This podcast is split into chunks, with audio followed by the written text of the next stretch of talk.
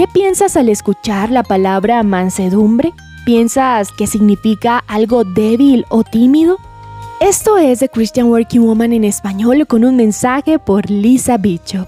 Esta semana hablamos de Efesios capítulo 4 versículo 2, donde Pablo nos llama a vivir una vida digna del llamado de Jesús. Y hoy hablaremos del llamado a ser mansos.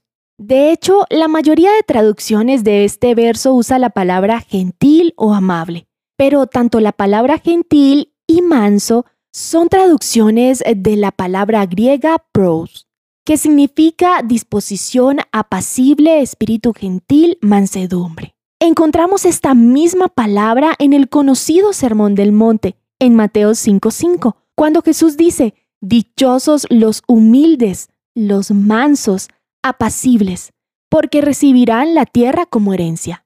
Y Mateo 11, 29 dice, Carguen con mi yugo y aprenderán de mí, pues yo soy apacible y humilde de corazón, y encontrarán descanso para su alma.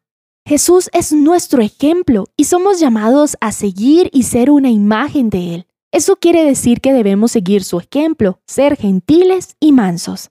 Entonces, ¿qué significa ser gentil o ser manso? Sabemos que Jesús no atropella. A veces tuvo que hablar de manera clara y contundente. Jesús no era solamente mariposas y arcoíris. Él tuvo que sacar una fuerza controlada. Y eso es la mansedumbre. Tuvo ira en el momento correcto, en la medida correcta y por la razón correcta.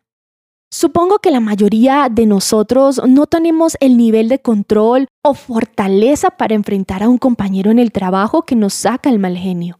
O cuando trabajamos para un jefe demandante o un miembro de equipo que no es de fiar. Tenemos la tendencia de lanzar el dardo. Podemos perder nuestro genio bajo presión. Vemos otro aspecto de mansedumbre en Santiago capítulo 1 versículo 19-21 que dice, mis queridos hermanos, Tengan presente esto. Todos deben estar listos para escuchar y ser lentos para hablar y para enojarse, pues la ira humana no produce la vida justa que Dios quiere. Alguna vez escuché, la mansedumbre es el poder de absorber la adversidad y la crítica sin responder de vuelta. ¿Cómo y con quién puedes mostrar mansedumbre?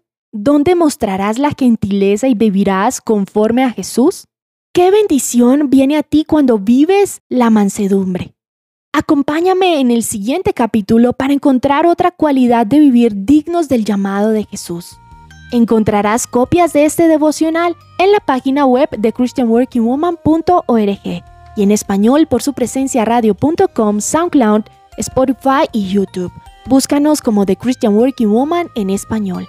Gracias por escucharnos. Les habló Alexa Bayona.